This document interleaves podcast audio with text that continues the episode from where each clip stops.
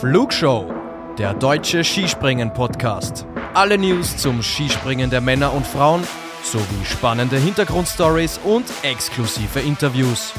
Präsentieren euch Tobias Ruf und Luis Holuch.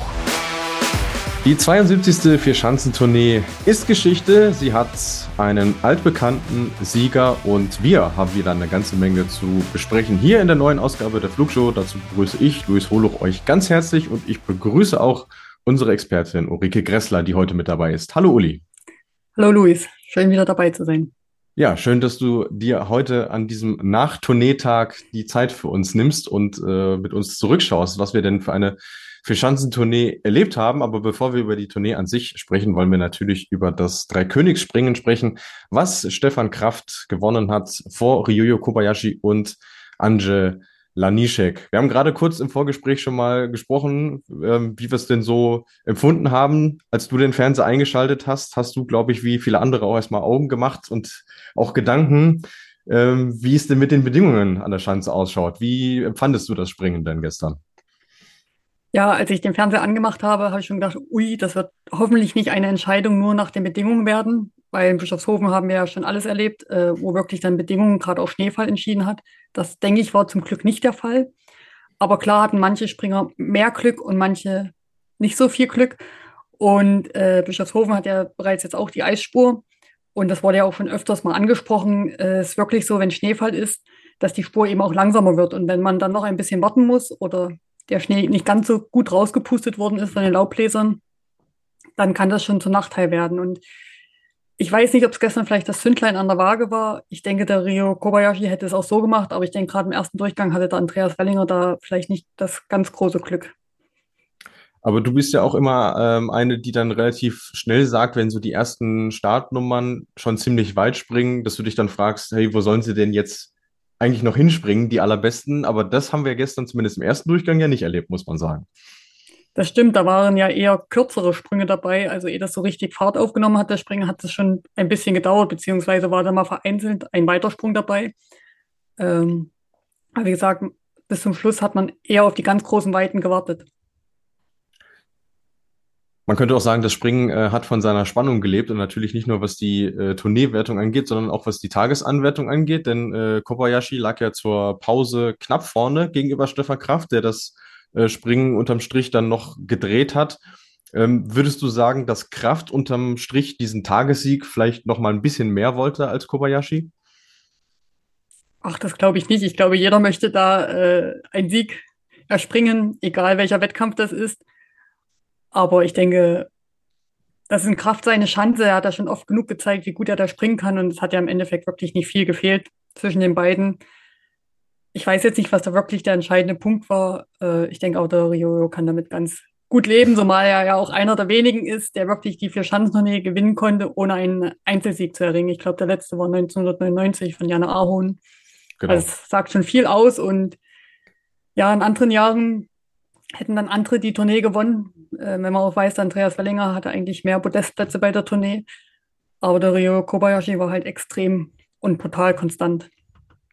Wie ist dir denn gestern in diesem Springen äh, genommen sonst noch aufgefallen? Also wir hatten im Vorgespräch auch schon die starke Mannschaftsleistung der Österreicher so ein bisschen ähm, beleuchtet, aber wenn ich mir jetzt die Top Ten anschaue, da taucht vor allem ein Mann auf, den wir in der Tournee gar nicht oder in der ganzen Saison noch gar nicht so richtig in den Top Ten gesehen haben. Das wäre nämlich äh, Halvor Egner Granröth, der mir gestern extrem gut gefallen hat. Äh, was hast du sonst noch so beobachtet?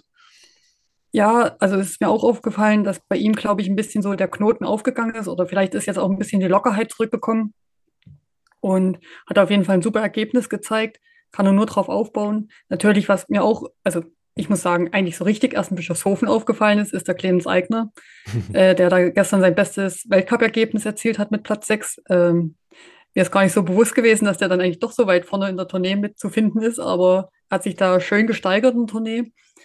Und ich muss auch sagen, nach wie vor der Peter Preutz, äh, was der bis jetzt diesen Winter zeigt, so man, man weiß, wie lange er jetzt auf Formsuche war, dann natürlich letztes Jahr im Winter dieser schwere Sturz. Also hätte ich nicht gedacht, dass er so konstant so zurückkommt. Ja, ich glaube, das äh, können wir auch Woche für Woche immer nur wieder festhalten, ähm, wie, wie beeindruckt wir von dessen Leistungen eigentlich nur sind. Für ihn halt schade, dass er in Innsbruck den zweiten Durchgang verpasst hat. Deswegen ist er in der Tourneewertung dann in Anführungszeichen nur 18. Aber ich denke mal, so wie das für ihn aktuell läuft, kann auch er sehr mit sich zufrieden sein. Und klar, wir wollten es natürlich äh, an, an späterer Stelle machen, aber dann machen wir es jetzt hier, weil du ihn gerade schon erwähnt hast. Äh, Clemens Eigner ist für uns indes der Adler der Tournee. Äh, das beste Karriereergebnis hast du gerade schon angesprochen mit äh, Platz 6. Das ist ein Grund, aber eben auch das Gesamtergebnis und natürlich auch äh, der Fakt, dass man über den gar nicht so richtig äh, gesprochen hat. Aber genau deswegen gibt's ja unseren Adler. Er ist jetzt Achter in der Tournee-Gesamtwertung geworden. Sehr überraschend. Aber was so ein bisschen sinnbildlich war, war dann gestern, äh, als er dann von den Kolleginnen und Kollegen vom ORF befragt wurde, wie geht's denn jetzt eigentlich weiter, dass er sagte, er wüsste es noch nicht. Das Trainerteam hat sich noch nicht äh, geäußert. Er hat den Startplatz ja nur über die Quote im COC geholt, aber wenn einer so springt, dann führt doch an dem eigentlich kein Weg vorbei, oder? Ja, würde ich auch sagen. Also äh, Trainer möchte ich gerade nicht vom ÖSV-Männerteam sein. Äh, ja, weil es bleibt auf jeden Fall einer zurück und ich denke, es wird auch ein größerer Name sein, der sich eigentlich schon viel mehr von dieser Saison bisher versprochen hätte gerne und da jetzt vielleicht ein bisschen runterfällt aufgrund der Quote. Aber wenn man sieht, also das finde ich jetzt überhaupt vom ÖSV sehr spannend oder auch, wenn ich sehe, die bringen jedes Jahr, kommt da irgendwie ein neuer Name ins Spiel. Also wie die nationale Gruppe sich auch in Innsbruck und auch in Bischofshofen wieder präsentiert hat. Da könnte man ja nochmal zwei, drei mitnehmen im Weltcup, die man da vielleicht wachsen lassen möchte oder Erfahrung geben möchte.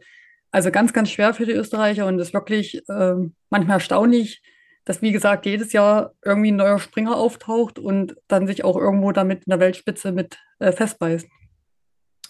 Absolut, ja. Und äh, eben so ein Name äh, ist zum Beispiel Stefan Embacher, der in Innsbruck ja 13. wurde, den wir da auch wirklich äh, hervorgehoben haben, der jetzt im COC auch den Quotenplatz für die Österreicher gesichert hat. Und normalerweise, äh, normalerweise läuft es ja bei denen dann so, dass derjenige, der den Platz holt, ihn auch behalten darf. Ob es jetzt wirklich so kommt, wissen wir aktuell noch nicht. Ähm, aber wie du bereits sagtest, das ist natürlich jetzt eine extrem schwierige Entscheidung, die Cheftrainer Andreas Wiethölzel da treffen muss.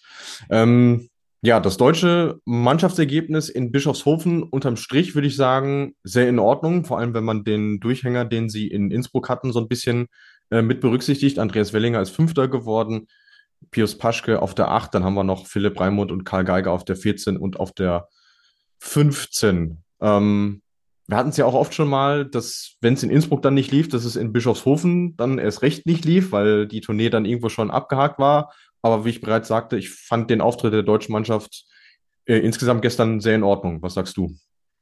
Ich fand, sie sind insgesamt wieder ein bisschen lockerer aufgetreten, hatte ich das Gefühl. Aber insgesamt haben sie schon im Gegensatz zum Anfang der Saison schon ein bisschen abgebaut. Ich weiß jetzt nicht, woran es liegt. Kann natürlich auch wieder anders äh, sich jetzt entwickeln, wenn die jetzt auch mal wieder eine Woche Pause haben und durchatmen können, wie alle. Aber den Deutschen wird es vielleicht jetzt noch mehr entgegenkommen. Und da bin ich gespannt, wie es nächstes Wochenende weitergeht ähm, zumal ja auch im COC sich schon wieder einige Deutsche anbieten. Also ich denke, man muss auch im deutschen Team auf jeden Fall am besten unter den besten vier sein und Top 15, dass man wirklich sicher weiter im Weltcup-Team dabei ist. Absolut, ja. Und weil du es gerade ansprichst, äh, im COC hat sich vor allem Konstantin Schmid angeboten. Da fanden jetzt am, am Samstag quasi auch parallel zum Tourneefinale zwei COC-Springen statt, weil es jetzt hier am Sonntag vom Wetter her nicht so gut ausgeschaut hat. Einen hat er gewonnen und äh, im zweiten war er dann auf dem dritten Platz. Das heißt also, auch der hat sich den Quotenplatz gesichert und da gehen wir jetzt mal schwer von aus, dass er dann ab nächste Woche wieder mit dabei sein wird. Und man muss ja auch sagen, ähm, den einen Auftritt, den er bei der Tournee gehabt hat, der war ja auch ziemlich in Ordnung. Von daher sollte da keine Überraschung auf uns warten.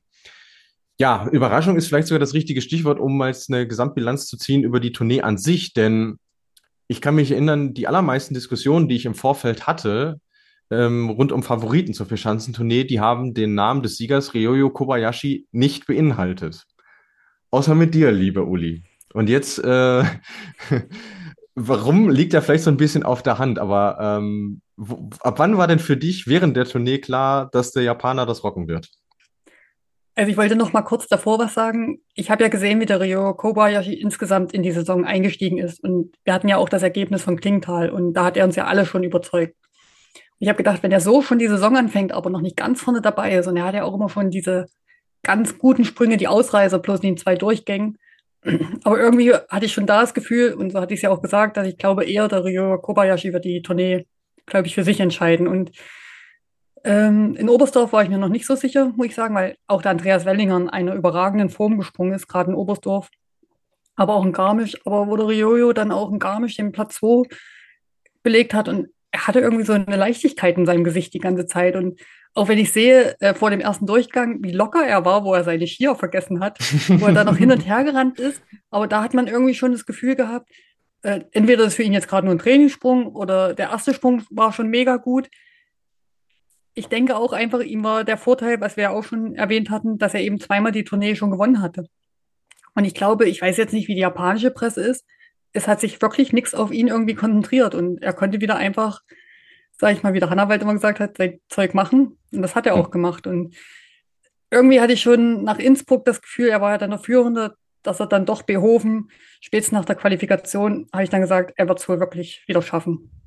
Mhm. Ja, ging mir sehr, sehr ähnlich. Ich hatte das ja mit Tobi auch so ein bisschen on-air diskutiert. Da war äh, da sagte Tobi ja auch, für ihn äh, wirkte Andreas Wellinger sehr, sehr locker und, und, und sehr gelöst. Das ist ja sicherlich auch so gewesen. Der kann es ja am besten beurteilen, weil er ihn aus nächster Distanz äh, äh, gesehen hat. Aber ja, irgendwie war, hat mir dann das, das, Gefühl dann gesagt, okay, er lässt es nicht, er lässt es nicht anbrennen und ist jetzt tatsächlich auch der Erste, der mit vier zweiten Plätzen die Tournee gewinnt. Also er hat den Grand Slam geschafft und den Small Slam, so habe ich es gestern dann genannt, hat es, hat es jetzt auch äh, gebracht. Was glaubst du denn, wie groß sein Vorteil irgendwo auch ist, dass er sich dem Medieninteresse leichter entziehen kann als jetzt ein deutscher oder ein österreichischer Springer. Weil man muss ja sagen, die Interviews, die er gibt, da ist jetzt nicht so wahnsinnig viel Futter drin. Ja, ich denke, das ist schon ein Riesenvorteil. Ich denke, er hat schon genug Anfragen aus Japan, aber er kann sich, glaube ich, viel, viel besser abschotten als jetzt vielleicht ein Stefan Kraft oder ein Andreas Wellinger oder einfach andere, die jetzt, sage ich mal, in dem europäischen Raum äh, mitspringen, in den großen Nationen. Und gerade weil es ja in Deutschland und Österreich stattfindet, ist ja der Druck schon nochmal größer als jetzt vielleicht für einen Japaner. Und jetzt ist natürlich, umso länger es dauert, dass ein Deutscher mal die Tournee wieder nach Sven Hannawald gewinnt, ich glaube, so mehr wird der Druck auch aufgebaut. Und wir hatten jetzt in den letzten Jahren wirklich, das wird ja oft, finde ich, vergessen, so viele gute Vierschanzentourneen aus deutscher Sicht. Es hat bloß nicht für ganz oben gereicht, aus mehreren Gründen. Und dies Jahr war vielleicht nicht dieser überragende Springer, Deswegen hätte man es dieses Jahr vielleicht schaffen können. Aber wie oft wir jetzt Zweiter, Dritter waren, äh, da würden sich andere Nationen auch freuen über die Bilanz, aber ist eben nicht ganz oben. Und ich glaube, umso schwieriger wird es dann auch, diesen Titel zu gewinnen. Mhm.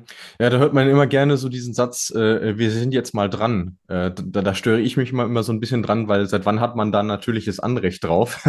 äh, es ist letztendlich ein, ein, sportlicher Wettkampf. Ich finde, man kann unterm Strich auch sagen, äh, bei diesen vier Stationen, und auch das hatten wir ja schon anders, ein sehr fairer Wettkampf, also jetzt nicht von den Bedingungen äh, beeinflusst unterm Strich, wenn man die acht Sprünge mal hernimmt. Ähm, und genau deswegen war Andreas Wellinger gestern nach dem Springen ja auch irgendwo hin und her gerissen. Er sagte, wahnsinnig stolz über die Leistung, dass er es geschafft hat, über die Strecke äh, seine Leistung so zu bringen, aber gleichzeitig natürlich enttäuscht über das Ergebnis. Ähm, wie würdest du es zusammenfassen? Ja, das denke ich auch auf jeden Fall, weil er weiß auch, wie oft ist er wieder in der Form, die er jetzt hat. Wie oft hat er die Möglichkeit, wieder vielleicht ganz vorne mitzuspringen, gerade bei der Vierschandentournee. Der jüngste Springer ist er eben auch nicht mehr. Und ich glaube, er war ja schon mal Zweiter oder Dritter bei der Fischhandtournee. Mhm. Genau, er war eben knapp dran. Und klar kann man dann sagen, jetzt ist er mal dran. Man kann es ihm nur wünschen. Ich finde, er er hat sehr, sehr, sehr, sehr sportlich äh, genommen und ähm, ja, ich, ich finde, man wird ihm dann auch nicht gerecht und das habe ich auch vielfach gelesen, dass man da sagt, ja, äh, da hat der Ehrgeiz oder so gefehlt. Also das, das mit Sicherheit nicht. Äh, ich glaube, da kennen ihn die Leute auch einfach zu schlecht, wenn sie solche Sachen über ihn äh, sagen. Aber es ist halt ein Muster bei der, bei der Tournee irgendwie. dass ähm, Karl Geiger hat es erlebt, äh, auch Markus Eisenbichler hat es erlebt, Richard Freitag hat es erlebt, Severin Freund davor auch noch. Äh, eigentlich so das plakativste Beispiel, wenn man das mal hernimmt, weil der hätte mit seiner Punktzahl, äh, die er in dem Jahr erreicht hat, wo Peter Preutz die Verschanzentournee gewonnen hat, hätte das Ding in jedem anderen Jahr gewonnen. So, es ist halt, dann unterm Strich so, dass äh, immer noch einer ein bisschen äh, besser war. Und äh, so hat äh, Andreas Wellinger gestern auch genommen und auch äh, Bundestrainer Stefan Horngacher natürlich. Ähm, aber das Gute ist ja, die Verschanzentournee gibt es jedes Jahr. Man, man, muss nicht so lange drauf warten, bis man es wieder probieren kann. Genau, das habe ich ja gemeint, gerade mit Severin Freund, der hat in jedem Jahr die Tournee, sage ich mal, locker gewonnen. Aber er hatte einfach das Pech, dass der Peter Preetz in dem Jahr eben so überragend war. Und genauso war es das eine Jahr mit dem Kamis doch. Und das meine ich ja, dieses Jahr wäre gar nicht so dieser überragende Springer gewesen, der jedes Mal, wie jetzt vielleicht der, äh, Andrea, äh, der Stefan Kraft und Rio Kobayashi in Bischofshofen so viele Meter gleich abnehmen, das hatten wir ja davor gar nicht. Und also da wird man Andreas Wellinger wirklich nicht gerecht, wenn man sagt, er ist nicht ehrgeizig genug, weil wenn man weiß, was er für eine Geschichte jetzt durchgelebt hat mit seinem äh, Knie, er war ja das eine Jahr komplett weg. Ich glaube sogar nicht mal im COC richtig dabei, FIS Cup, wo sie auch schon gesagt haben, er sollte aufhören, mhm. wo glaube ich nur noch wenige an ihn geglaubt haben und äh, hat dann eigentlich letztes Jahr so ein, eine super Saison, wurde damals bei den Olympischen Spielen noch nicht berücksichtigt, obwohl man ihn hätte da vielleicht auch schon mitnehmen können. Haben wir damals ja auch lange und breit diskutiert. Ähm, wie gesagt, letztes Jahr mit seinen Medaillen bei der Weltmeisterschaft und dieses Jahr bisher mit einer wirklich über, überausragenden Saison, vielleicht seine beste seines Lebens, wenn er so weitermacht. Und da wird mir ihn wirklich nicht gerecht. Das Einzige, was ich so ein bisschen fand, die ersten drei Springen hat mir einfach ein bisschen mehr, hatte man gesehen, dass er irgendwie lockerer ist. Und gestern fand ich, wirkte er dann doch ein bisschen, na, verkrampft nicht, aber doch ein bisschen angespannter. Aber vielleicht lag es auch daran, weil er schon gemerkt hat, äh, die Qualifikation lief eben auch nicht so nach Plan. Und er hat schon gemerkt, wie gut der Ryo Kobayashi springt. Und das hat er auch neidlos anerkannt. Er hat das ja auch gesagt mit der ja. Spur, dass es vielleicht ein bisschen langsamer war im ersten Sprung. Aber er hat ja auch gleichzeitig gemeint, höchstwahrscheinlich hätte er ihn an dem Tag auch nicht, äh, sage ich mal, geschlagen und wäre dann vielleicht knapp Zweiter geworden. Ja, genau. Also das finde ich, ich finde, er hat, also dafür, dass das ja wirklich ein emotionaler Moment für ihn auch äh, gewesen ist, weil da gerade vielleicht so ein kleiner Traum zerplatzt ist und er sich einfach noch unschlüssig war, was er jetzt empfinden soll, hat er das wirklich ziemlich gut zusammengefasst und ich finde, das zeichnet ihn irgendwo auch aus. Ja, der Dominator in der bisherigen Saison war ja Stefan Kraft, der jetzt so ein bisschen, man könnte fast sagen, zurückgeschlagen hat äh, mit dem Sieg in Bischofshofen. Er hat äh, Jan Hörl in diesem Springen noch den dritten Platz äh, weggeschnappt, nach der, nachdem der in Innsbruck ja an ihm vorbei gezogen ist. Ähm, wie würdest du denn die Tournee dieser beiden zusammenfassen? Ja, ich denke mal, Jan Hör sehr, sehr überraschend, muss ich sagen, weil er hatte sich davor auch nicht so in den Vordergrund gesprungen. Sehr konstant. Gestern hat er am ersten ein bisschen ausgelassen. Ich weiß auch nicht so richtig, was da los war. Hat ja am zweiten dann wieder gezeigt, wie gut er Skispringen kann. Wäre natürlich für ihn, für ihn auch schön gewesen, dann unter den besten drei zu sein. Hat er natürlich auch verdient, aber der Stefan Kraft hat sich jetzt, glaube ich, auch wieder ein bisschen, ja, wie soll ich sagen, gefangen. Man hat ja schon gemerkt nach Engelberg oder in Engelberg, dass es nicht mehr ganz so rund läuft wie die ersten Springen. Und vielleicht hat er dann doch auch ein bisschen drüber nachgedacht oder vielleicht war auch das Interesse dann wieder zu groß an seine Person, weil er so überragend gesprungen ist. Aber natürlich mehr als verdient, gerade wenn man dann noch in Bischofshofen äh, gewinnt vor heimischer Kulisse, hat er natürlich den dritten Platz mehr als verdient und hat natürlich jetzt auch im Gesamtweltcup wieder einige Punkte gut gemacht und sich da einen guten Vorsprung von erarbeitet.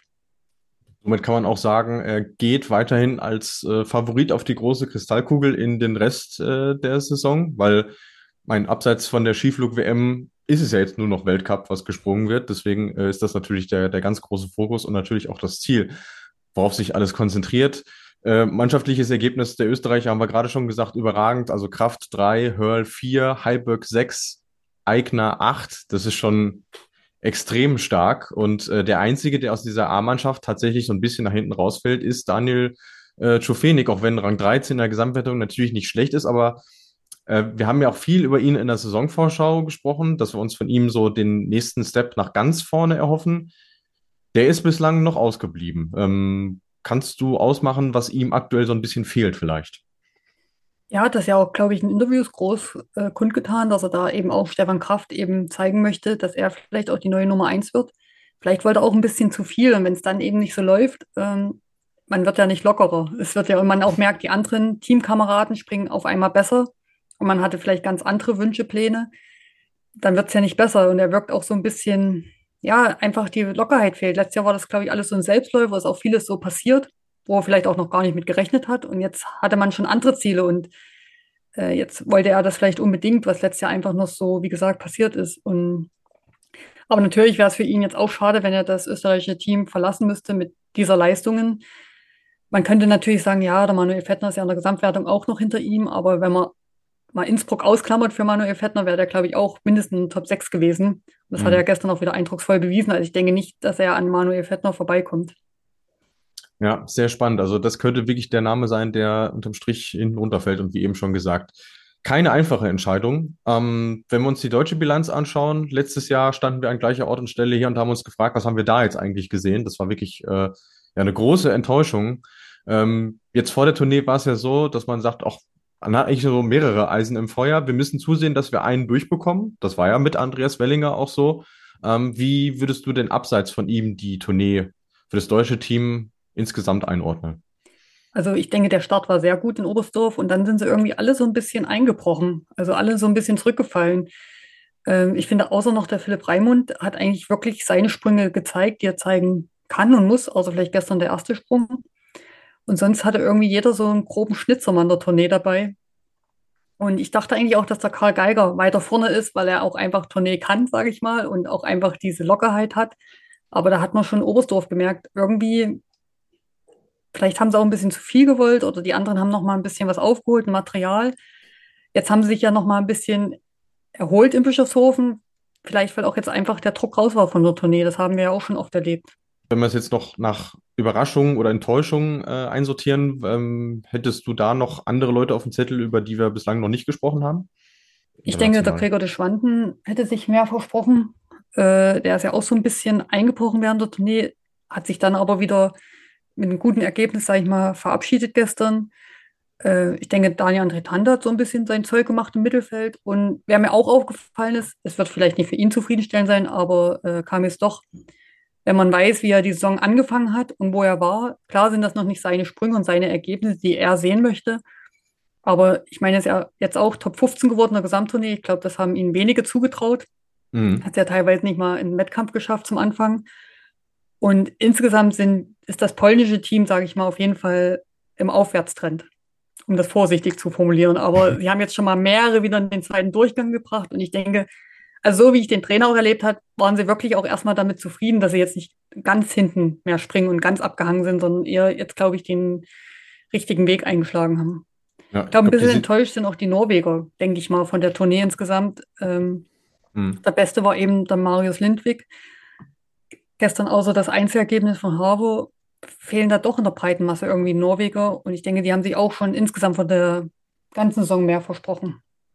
Ja, das sieht man auch. Also ich hatte äh, Kontakt mit einem ähm, norwegischen Kollegen von, von Viaplay, die ja Großteile der Weltcup-Saison übertragen, der mir dann äh, die TV-Zahlen aus Norwegen geschickt hat. Also wirklich dramatischer Einbruch. Also die, äh, zum Beispiel die Hälfte der Zuschauer noch von vor zwei Jahren und da ist auch kein Norweger groß um den Gesamtsieg mitgesprungen. Das ist dann schon wirklich herb, aber ähm, ja, ansonsten kann ich mich dir im Großen und Ganzen noch anschließen. Was ich sehr gut finde, ist, dass wir nicht nur einen Japaner haben, der da vorne mitspringt, sondern mittlerweile auch einen zweiten mit Rennen, Nikaido. Ähm, haben wir in den letzten Wochen auch immer wieder angesprochen, dass uns dessen Entwicklung echt gut gefällt.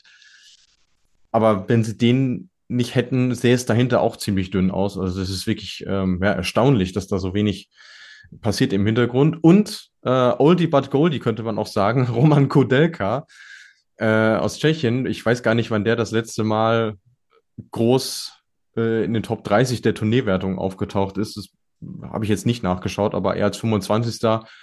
im Grunde genommen ja auch Einzelkämpfer äh, in, in Tschechien. Äh, ist ja nicht viel, was da vorhanden ist. Ähm, Finde ich auch schön zu sehen, dass, dass sich so einer, der ja nun wirklich auch kein junger Springer mehr ist, ähm, da vorne noch hält. Wenn wir jetzt der Tournee eine Punktzahl geben müssen, insgesamt von 1 bis 10, 1 ganz schwach, äh, 10 legendär, wo würden wir die Tournee 23, 24 denn einordnen? Ja, dann würde ich sagen eine 8, äh, weil es jetzt, sage ich mal, kein Grand Slam passiert, ist jetzt auch keiner, der jetzt drei Springen hintereinander gewonnen hat. Aber die 8 auf jeden Fall, weil es fast bis zum letzten Sprung spannend war.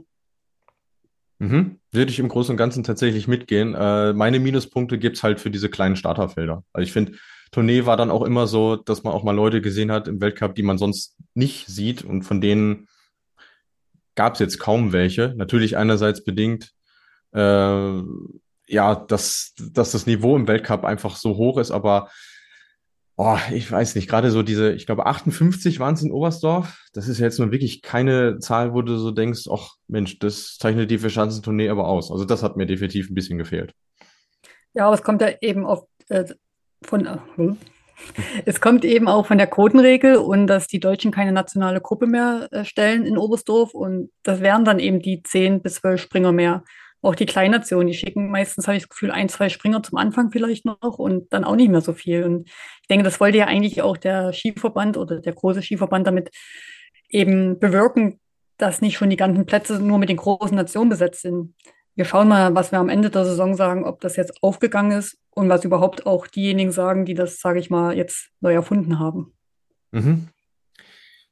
Gut, ähm, dann, dann bleiben wir doch bei so Randthemen noch, denn äh, wie immer ist ja eigentlich die Frage, wann kommt denn jetzt eigentlich eine Frauen-Vierschanzentournee? An sich äh, hätten wir jetzt schon soweit sein sollen. Äh, gar war das erklärte Ziel von ÖSV, DSV und der FIS, dass es 23, 24 ähm, soweit ist. Das Papier gab es, das ist auch groß äh, veröffentlicht worden im April 2022. Dann gab es im Dezember 2022 den Rückzug seitens des äh, ÖSV und jetzt ähm, ja, steht man irgendwo so ein bisschen im luftleeren Raum. Äh, Tobi und ich haben in der letzten Folge äh, debattiert, natürlich auch im Kontext dieser äh, Two Nights Tour. Deswegen äh, würde uns natürlich noch unsere Meinung dazu interessieren. Ähm, wie hast du das denn beobachtet, was die Skispringerinnen jetzt äh, rund um den Jahreswechsel so geboten bekommen haben, sag ich mal? Naja, ist dann trotzdem ein bisschen untergegangen, ist ja klar, weil die Vier-Schanzentournee eben so weit im Fokus stand und weil es natürlich auch darum ging, ob es ein Deutscher wieder schaffen würde, wenn ich jetzt mal nur den deutschen Raum sehe. Ähm, ich denke, was Sie gezeigt haben, war auf jeden Fall wieder gute Werbung für den Frauensport. Äh, da hätte man auch noch zwei Springen mehr machen können, eben in Innsbruck und Bischofshofen. Man muss natürlich auch die Veranstalter fragen, wie lief das Ganze ab vom organisatorischen, natürlich auch die Athletinnen. Dieses Jahr hatten wir, was wir ja schon erwähnt haben, auch viel Glück mit dem Wetter. Also, dass es jetzt nicht noch zu irgendwelchen schwierigen Bedingungen gab dass es noch zur Verschiebung kam. Und das haben wir ja auch schon ein paar Mal gesagt. Ich denke, wenn, hätte man es jetzt gleich richtig machen müssen. Ob man das jetzt zu dem gleichen Zeitpunkt machen muss oder ob man die gleiche Reihenfolge äh, einhalten muss bei dieser Vierschanzentournee der Frauen, das ist ja erstmal dahingestellt. Aber wenn, hätte man das jetzt gleich richtig in die richtige Bahn lenken sollen. Das haben wir ja auch schon immer mal gesagt. Das eine Jahr gab es die Goldene Eule, dann wurde irgendwie noch ein Villach mitgesprungen. Das eine Jahr war das eine Silvestertournee. Also da irgendwie dann, jetzt ist eine Two-Nights-Tournee. Ähm, ja, Wer ist denn jetzt die Siegerin eigentlich von den letzten Jahren oder welcher Pokal ist denn jetzt der entscheidende? Und das finde ich eben ja sehr schade. Mm, absolut, ja. Und äh, die, die große Frage ist ja, also dass das irgendwann kommen soll, ist ja auch weiterhin verbrieft. Die große Frage ist nur, wann, wann klappt das denn? Ähm, die einzige, also was, was ich in dem Kontext ist, nie, nicht verstehe, ist immer noch, warum stellt man sich als diese drei großen Verbände hin und legt ein Startdatum fest und ein halbes Jahr später stellt man fest, okay, das kriegen wir gar nicht hin. Wiederholt das jetzt andauernd. Das ist das, was ich bis heute jetzt nicht äh, auf die Reihe kriege. Also es ist ja, es sind ja zwei Sachen zu sagen, wir, wir, wir wollen das machen und das andere ist, sich festzulegen, wann macht man das jetzt und diesen Termin dann nicht einzuhalten. Und dann jetzt noch zu sagen, also bevor wir nicht in Innsbruck ein Flutlicht haben, wird das sowieso nichts. Und das soll wahrscheinlich erst 2026 kommen. Also das, das lässt mich immer noch mit, mit großem äh, Fragezeichen zurück aktuell, muss ich sagen. Naja, man bekommt das Gefühl, dass sie nach außen sagen, sie möchten es, aber eigentlich intern es irgendwie doch nicht möchten. So hat man das ja gef das Gefühl, dass es so ein bisschen eine Hinhaltetaktik ist und das so lange schieben möchte wie, wie möglich. Und ich weiß das auch nicht, warum die das so machen, aber wir hatten das ja schon oft erlebt, sei es damals mit den Teamspringen, ob das ähm, zur Weltmeisterschaft mit ins Programm aufgenommen wird oder nicht. Da war es eigentlich so gut, dass es raus ist. Und dann haben sie es ganz schnell, das war natürlich das Positive, dann doch nach Seefeld mit ins Programm genommen. Haben in Skifliegen haben wir das Gleiche erlebt. Äh, war ja auch letztes Jahr ein Hin und Her und wer jetzt überhaupt wie Ski fliegen darf. Jetzt haben sie es ja schon ein bisschen erweitert, aber es ist irgendwie keine richtige Regelung drin. Und ich denke, egal was sie jetzt machen, sie müssen jetzt einfach mal festlegen, wir machen die Vierschanzentournee dann zu dem Zeitpunkt und so wird sie dann auch ablaufen und nicht jedes Jahr wieder irgendwie neu mischen. Nicht, dass nächstes Jahr noch Bischofshofen dazukommt und dann fehlt immer noch eine Schanze. Mhm. Dann nehmen sie wieder Villach mit rein, ähm, obwohl das ja jetzt nicht dazu gezählt hat zu der Wertung, aber finde ich sehr schwierig. Das Einzige, was ich sehr positiv fand, dass es auch im Fernsehen übertragen worden ist, zumindest in unserem Raum. Mhm. Und auch sehr gut. Also die Zahlen, die ich gelesen habe, das war, das war mehr als nur in Ordnung. Also man merkte schon, dass man auf jeden Fall diesen Termin einfach mal besetzen muss. Und äh, du weißt es ja sogar noch besser als ich, weil du bist jahrelang mitgesprungen. Äh, an wie vielen Jahren, wo du auch mitgesprungen bist, habt ihr zu der Zeit zu Hause gesessen und die Tournee am Fernseher verfolgen können? Also ich glaube, das war mal jetzt ein wirklich entscheidendes Learning für die Leute auch, dass man gesehen hat, okay, die, die Frauen müssen zu dieser Jahreszeit springen ähm, um eben die Popularität äh, zu erhöhen. Und ähm, Es war dann gestern in Bischofshofen vor dem Finale so, dass es eine Medienrunde gab mit Sandro Pertile. Da war auch unser Kollege Tobi mit dabei, der sich jetzt heute berechtigterweise ausruht. Deswegen liebe Grüße an dich, Tobi. Und Sandro Pertile hat dort wortwörtlich gesagt, ich zitiere, ich glaube, der Damenskisprung muss sich noch ein bisschen entwickeln. Wir sehen von der Marketingseite, eins ist der Wert der Damen und zehn ist der Wert der Herren. Wir brauchen das richtige Paket für die Vierschanzentournee der Damen. Wenn du das jetzt hörst, liebe Uli, was, was macht das mit dir? Naja, vor allem, er sagt ja, es muss sich noch ein bisschen weiterentwickeln. Dann wäre ich zumindest mal beim Marketingwert 6, 7 bei den Damen. Aber er tut es ja eigentlich, also das ist ja fast null, was er sagt. Also eigentlich sagt er, es ist komplett unattraktiv in meinen Augen, wenn er so mhm. eine Aussage trifft. Und ja. vielleicht sagt er aber auch, es muss sich noch ein bisschen entwickeln. Und da sind wir wieder bei dem Punkt, entweder sie möchten es jetzt oder sie möchten es nicht. Aber ich weiß nicht, warum sie sich so dagegen sträuben. Jetzt ist so viel in die richtige Richtung eigentlich gelaufen, sei es mit äh, Chancen bei Weltmeisterschaften, bei Olympischen Spielen, also Medaillen zu gewinnen ich denke auch die äh, Weltcup-Wettkämpfe oder Orte sind gut gewählt. Es wird immer kompakter, der Weltcup-Kalender. Aber dann so eine Aussage zu treffen, äh, zumal wir ja auch wissen, dass es doch zwar nicht oft, aber ab und zu dieses Mixteam-Springen gibt, äh, was immer attraktiv ist. Und da springen auch die Frauen mit. Also kann es ja gar nicht so schlecht vom Marketingwert sein. Klar, an die Männer ranzukommen und für Schanzenturnier gibt es ja 72 Jahre. Ich glaube, die meisten Springerinnen möchten sich ja auch da gar nicht so mit vergleichen oder dass es jetzt genau diesen gleichen Stellenwert kriegt oder die müssen genauso viele Zuschauer ins Stadion locken oder genauso viele Zuschauerquote im Fernsehen haben. Darum geht es ja erstmal gar nicht. Aber wie du auch gesagt hast, die Zuschauerquote im Fernsehen war ja gut und das Interesse ist ja da. Das ist ja wie mit den Mixteam-Wettkämpfen. Das waren eigentlich die besten Wettkämpfe, die auch äh, eben von den Zuschauern angenommen worden sind.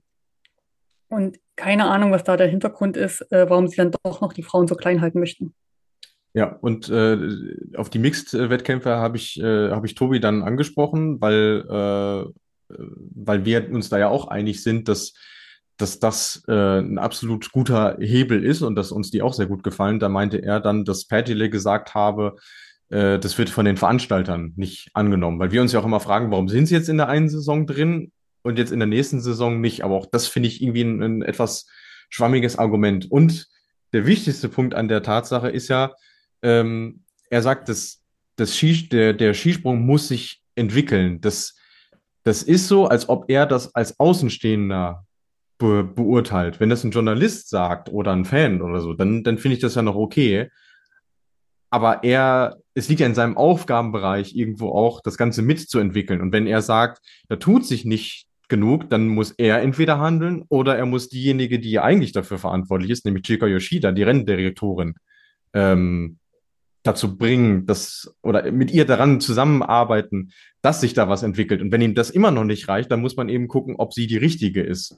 Jetzt so im, im Worst Case gesprochen. Aber mir ist das einfach zu billig zu sagen, ja, äh, da passiert nichts und das nicht mal mit irgendwelchen Fakten zu hinterlegen. Warum kommt er jetzt zu dieser Einschätzung, dass die Damen Wert eins sind und äh, die Herren Wert zehn? Also äh, selbst innerhalb der Disziplin sind für mich die Herren nicht die zehn und die Frauen die eins.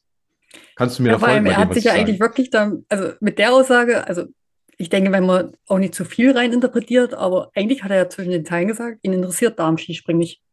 Eigentlich zählen für ihn nur die Männer. Mhm. Und das, ich denke ja. auch, dass das Frauenskispringen schon hätte viel weiter sein können, wenn ich auch sehe, wie damals der Weltcup überhaupt angefangen hat, mit gerade mal elf Weltcup-Springen überhaupt. Also es war auch eine zähe Saison, wo wir ja hätten über viel mehr Wettkämpfe haben wollen und auch manche Veranstalter wieder rausgenommen worden sind, beziehungsweise Veranstalter schlecht gemacht worden sind, obwohl es da wirklich richtig gute Wettkämpfe waren.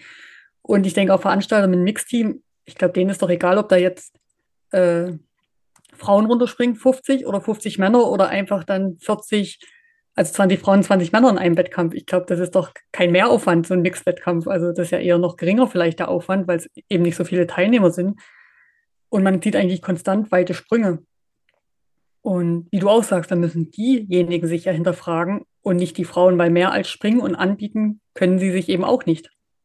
Ja, absolut. Und dann äh, eben noch so unsere Lieblingsgeschichten wie, dass der, dass der Anlauf chronisch kurz oder kürzer gehalten wird und die Springen auch einfach insgesamt nicht so äh, attraktiv gemacht werden, weil das Potenzial steckt ja drin. Wir wissen alle, dass die sehr, sehr gut äh, Skispringen können. Und äh, also ich finde, er hat, er hat dem äh, Frauenskispringen mal wieder einen absoluten Bärendienst erwiesen mit, mit so einer Aussage, weil ähm, es führt zumindest mal nicht dazu, dass auch von äh, vielleicht ja, Sponsoren oder, oder Gönnern oder wie auch immer man diese Leute eigentlich nennen will, äh, dass da das Interesse ähm, gesteigert wird. Und ähm, ja, also ich persönlich erwarte mir dann von jemandem in so einer verantwortungsvollen Position, dass er sich ein bisschen mehr Gedanken über seine Wortwahl macht. Also die Wortwahl an sich stört mich vor allem. Was er denkt und fühlt, das ist ja das eine, aber es geht ja auch darum, den Sport nach außen zu verkaufen. Und da finde ich, äh, das finde ich ganz, ganz dünn. Zumal ja die Frauen jetzt überall dabei sind, was ich ja eben schon gesagt habe, bei Olympischen Spielen, bei Weltmeisterschaften mit fast der gleichen Chance, Medaillen zu gewinnen. Und dann stellt er sich eigentlich noch unter das IOC und sagt, äh, ist nicht attraktiv genug. Und wie gesagt, er müsste ja Interesse haben, dass das Skispringen noch mehr präsenter ist. Und das geht ja dann fast nur noch, wenn man die Frauen mit ins Boot holt, mit Fernsehzeiten, mit Mixteam, mit, dass man Frauen und Männer vielleicht noch mehr zusammenfügt, wie in Willingen oder an anderen Wettkampforten. Und eigentlich davon würde doch auch die FIS leben, beziehungsweise die Sparte Skisprung an sich. Und ich glaube, es gibt genug mittlerweile auch genug Zuschauer, die sagen, na gut, dann schauen wir es vielleicht auch irgendwann gar nicht mehr oder ich möchte halt auch die Frauen mehr springen sehen. Mhm. Ja, und äh, Skifliegen hattest du vorhin noch äh, angesprochen. Das ist ja dann der, der nächste Punkt irgendwo auch. Auch dazu hat er sich ja geäußert, dass es ja die äh, Bewerbung gibt von Planica für 2028 die erste Skiflug-WM für Frauen noch auszurichten. Also dann quasi so eine Doppelveranstaltung. Da hat er gesagt, er, er findet das noch äh, als zu früh, wenn man jetzt in dieser Saison äh, mit 20 Teilnehmerinnen unterwegs ist. Ähm, und auch da dachte ich mir, Mensch, wir haben jetzt dieses Jahr eine Abstimmung darüber. Da, äh, da ist er zwar nicht Teil davon, also er entscheidet das nicht, aber man könnte meinen, er beeinflusst damit auf jeden Fall mal die Meinung derer, die darüber abzustimmen haben. Aber es sind ja auch noch vier Jahre Zeit und einerseits sagt er, die Veranstalter möchten das nicht und dann sind es aber eigentlich komischerweise immer die großen Nationen oder Veranstalter, die das Frauenskispringen dann voranbringen möchten. Also Tja. ist das ja auch wieder ein Widerspruch, wenn die Slowenen das möchten. Und wie gesagt, in vier Jahren kann ja auch noch viel passieren und man muss die Frauen dann eben auch öfters Skifliegen lassen. Und wenn wir ehrlich sind bei den Männern, äh, ist es ja auch oft, dass man vielleicht so viele gute Skiflieger hat, aber der Rest fliegt meistens auch hinterher oder dass nicht jeder da die 200 Meter mal sieht oder die 240 in Wickersund. Das sind ja dann auch wieder nur die aller, allerbesten Skiflieger. Also mhm. wir haben ja auch schon Skiflugwettkämpfe gesehen, ja, wo wir dachten, jetzt können sie langsam mal weit fliegen. Ja, also wenn es wenigstens damit begründet hätte, dass man sagt, ja, ähm, Planica als erste Schanze für so eine Skiflug-WM für die Frauen ist vielleicht nicht ideal. Das würde ich sogar noch verstehen, weil es ist sicherlich nochmal eine andere Herausforderung, darunter zu fliegen, als jetzt in, in Wickersund bei Laborbedingungen, die wir jetzt letztes Jahr hatten. Aber das dann gleich so abzukanzeln, nur weil man sagt, ja, die Zeit ist noch nicht reif, ohne dass man überhaupt weiß, wie schnell sich das in vier Jahren entwickeln kann, ja, das ist, das ist mir auch ein bisschen zu, zu kurz gedacht, ehrlicherweise. Aber gut, zumindest so gehen uns dann die Diskussionsthemen nicht aus. Deswegen war es uns auf jeden Fall nochmal ein Anliegen, das äh, hier äh, in der Flugshow äh, zu besprechen, wenn wir solche Aussagen bekommen. Finde ich, gehört das ja auch immer eingeordnet und man sollte das nicht einfach nur so stehen lassen. Ja, wie geht es jetzt weiter? Für die Frauen steht der beliebte Japanuary auf dem Plan mit den Springen in äh, Sapporo und Sao. Ich habe es in unserer letzten Eurosport-Übertragung genannt, so ein bisschen wie Klassenfahrt in die große weite Welt. Ich denke mal, Uli, da kannst du mir durchaus zustimmen, weil du bist ja dabei gewesen. Ähm, Sapporo, wieder große Schanze, äh, traditionsreiche Schanze. Worauf dürfen wir uns da freuen? Ja, ich denke auch auf wieder gute Wettkämpfe, wenn natürlich der Wind mitspielt. Und in Sapporo ist das ja wirklich nicht selbstverständlich, äh, dass da die Bedingungen mitspielen. Also kann auch wieder alles passieren. Da kann es auch wieder zu großen Überraschungen geben. Vielleicht äh, Namen, die man vorher noch nie gehört hat. Ich bin auch mal gespannt, vor allem auf die nationale Gruppe der Japaner. Binnen. Ja. Und ja, Japan ist immer eine Reise wert. Und ich finde, das war auch immer so ein bisschen, jetzt ist es zwar immer Anfang Januar, früher war es ja am Ende der Saison, äh, da war ja auch schon viel passiert, da waren wir auch noch vielleicht so ein bisschen lockerer, aber ich glaube, ich kenne keine Skispringerin, die sagt, ich möchte nicht gern nach Japan fliegen. Und wie gesagt, schon allein man hat man die Chance, in so ein Land zu fliegen und man ist ja zwei Wochen, ein bisschen kriegt man ja dann doch was von dem Land mit, gerade in Sapporo. Ist immer super freundlich und also ich war da immer sehr, sehr gerne. Mhm. Dann freuen wir uns doch auf das Programm, was es dort gibt. Äh, am Freitag dem 12. um 8.30 Uhr die Qualifikation, dann am Samstag, den 13. um 8 Uhr das erste Einzelspringen. Sonntag, ja, entweder früh aufstehen oder durchmachen, überlegt es euch. Äh, gibt es dann um 3 Uhr den zweiten Wettkampf und um 1.45 Uhr vorher noch die Qualifikation, wenn ich das jetzt richtig ausgerechnet habe. Ja, und für die Männer geht es weiter mit der nächsten Sonderwertung. Ich glaube, so kann man es dann bezeichnen, nämlich die Polen-Tournee in Wisła, Szczyrk und Zakopane. Ähm, ja, ich äh, habe mich ja schon mehrfach als nicht so großer Fan der Schanze in Wiswa geoutet. Uli, wie geht's dir, wenn du Wiswa hörst? Hast du, hast du Bock? Naja, es geht. Die Covereinstellung ist auch nicht immer die beste. Äh, irgendwie eine komische Schanze und ich hoffe nur wieder für die Springer, dass er gut präpariert ist, weil da gab es ja doch schon die eine oder anderen Stürze bei der Ausfahrt. Und aber ich denke, so ist das für die Männer auch wieder eine schöne Tour, obwohl ich das ja auch, haben ja auch schon ein paar Mal gesagt, dass es nicht zu viel wird, weil man mhm. hat ja das Bling Five, man hat Raw Air, man hat Verschand-Tournee. Jetzt war es ja erst eine Tournee. Welchen Stellenwert hat dann die Tournee? Warum kann man nicht einfach sagen, man springt jetzt sechs Springen in Polen und wertet das nicht alles noch extra? Aber das entscheiden andere. Und ja, wird auf jeden Fall für die Springer wieder, denke ich mal, schönes Erlebnis, weil eben die Stadien auch gefüllt sein werden. Ich denke auch, weil die Polen jetzt doch wieder ein bisschen im Aufwärtstrend sind und ja, ich denke, ganz Polen freut sich, wenn der Skisprung-Zirkus dann dort ist. Ja, das ist ein sehr interessanter Aspekt, weil ähm, ich glaube, für die kommt der Heimweltcup jetzt zur richtigen Zeit. Also da können sie dann wirklich nochmal äh, die berühmte Schippe drauflegen, auch in Richtung Skiflug-WM, weil da bleibe ich weiterhin dabei. Da habe ich sie immer noch nicht abgeschrieben. Also ich könnte mir vorstellen, dass da gerade mannschaftlich ein bisschen was kommt. Aber jetzt sind wir mal gespannt, wie die Springen in Wiswa laufen. Gibt neues Profil auf der Schanze. Also sie haben den, den Aufsprunghang angepasst. Vielleicht ist das ja ein Upgrade, was uns Freude macht. Das können wir dann in der nächsten Folge dann besprechen.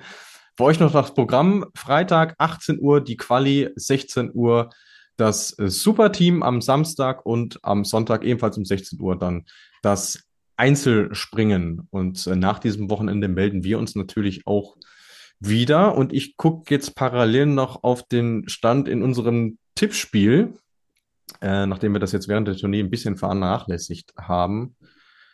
Ähm, du bist nicht die einzige, Uli, die mir gesagt hat, sie hat das ein oder andere Mal nicht getippt. Ich habe jetzt auch erst festgestellt, dass man das Vier-Schanzentournee-Podium nochmal separat hätte tippen müssen. Ich frage mich, wer das überhaupt gemacht hat. Äh, bist du denn zufrieden soweit mit deiner Saison? ich war eigentlich super zufrieden, bis Villach kam. Da war ich auf Arbeit. Ich habe mir extra noch einen Wecker gestellt, dass ich die Quali noch angucken kann, weil ich das oft nach der Quali entscheide. Ja. Und wollte auch tippen, aber irgendwas kam natürlich arbeitsmäßig dazwischen. Und dann denke ich so, eine Minute nach halb zwölf, ich tippe und ja, dann ging ja natürlich gar nichts mehr, was ich sehr, sehr schade fand. Da war ich auch sehr traurig, weil mich das ganz schön zurückgeworfen hat. Und gestern lag ich auch ein bisschen daneben, weil der Jan Hör ein bisschen ausgelassen hat. Aber naja, die Saison ist noch lang. Ich probiere noch. Ich hoffe, dass vielleicht manche Japan vergessen. Aber ich muss erst sehen, dass ich es nicht vergesse. Nein, aber sonst macht es schon Spaß und ich lag ja oft richtig. Und die Gesamtwertung habe ich getippt. Aber dann natürlich die genaue Punktzahl zu treffen, ist natürlich auch, also wer das geschafft hat, ich muss erst mal reingucken. Nach Villa war ich ein bisschen verärgert, da wollte ich immer gar nicht mehr gucken, wo ich jetzt liege. das ist einfach der sportliche Ehrgeiz, der dann durchkam. Das ist völlig verständlich. Äh, auch ich äh, habe das ein oder andere Springen liegen gelassen, deswegen äh, verheimliche ich an der Stelle meine Platzierung. Äh, du bist immerhin gute Zwölfte, also da, da geht auf jeden Fall noch ja, was. Ich war schon Top 6, ich war schon nah dran am Podest, aber ah, naja. guck mal. Einmal disqualifiziert aber, sozusagen. Ah, okay, ja, ja, gut. Und es lag nicht am Anzug. So was Ärgerliches aber auch. Ähm, wir schauen auf die Gesamtwertung. Der Kollege Dade 1896 ist leider vom Podium runtergefallen, aber der liegt nur vier Punkte hinter der lieben Lea vom Account Markus Eisenbichler Best. Nathalie aktuell auf der 2 und Delarek, ich glaube, die führt jetzt schon eine ganze Weile diese Gesamtwertung an. Also ist auch unfassbar konstant. Ich weiß nicht, ob sie immer äh, die Tagessieger richtig tippt oder ob sie einfach äh, der Ryuyo Kobayashi in dem Tippspiel ist. Aber unterm Strich äh, auf der Eins. Und ich denke mal, damit äh, können wir es an dieser Stelle auch äh, bewenden lassen. Es waren jetzt anstrengende, ich weiß gar nicht mehr, wie viele Tage es jetzt waren, äh, fast zwei Wochen. Tournee, Two Nights, Villach, Wahnsinn. Aber es hat wie immer großen Spaß gemacht. Jetzt gönnen wir uns eine Pause und freuen uns dann auf äh, Wiswa und auch auf Sapporo. Und damit darf ich mich an der Stelle wie immer bei dir bedanken, liebe Uli, dass du heute mit dabei warst. Hat wie immer sehr, sehr großen Spaß gemacht. Ja, hat das auch wieder viel Spaß gemacht und ich freue mich schon auf die nächste Sendung mit euch. So machen wir das doch. An euch da draußen, erholt euch gut vor dem Tournee Wahnsinn. Die nächste Tour steht ja schon an und natürlich auch äh, die aufregenden Japan-Frühschichten, Schrägstrich Nachtschichten. In diesem Sinne, macht euch eine schöne Woche, viel Spaß mit den Springen und fliegt, soweit es geht.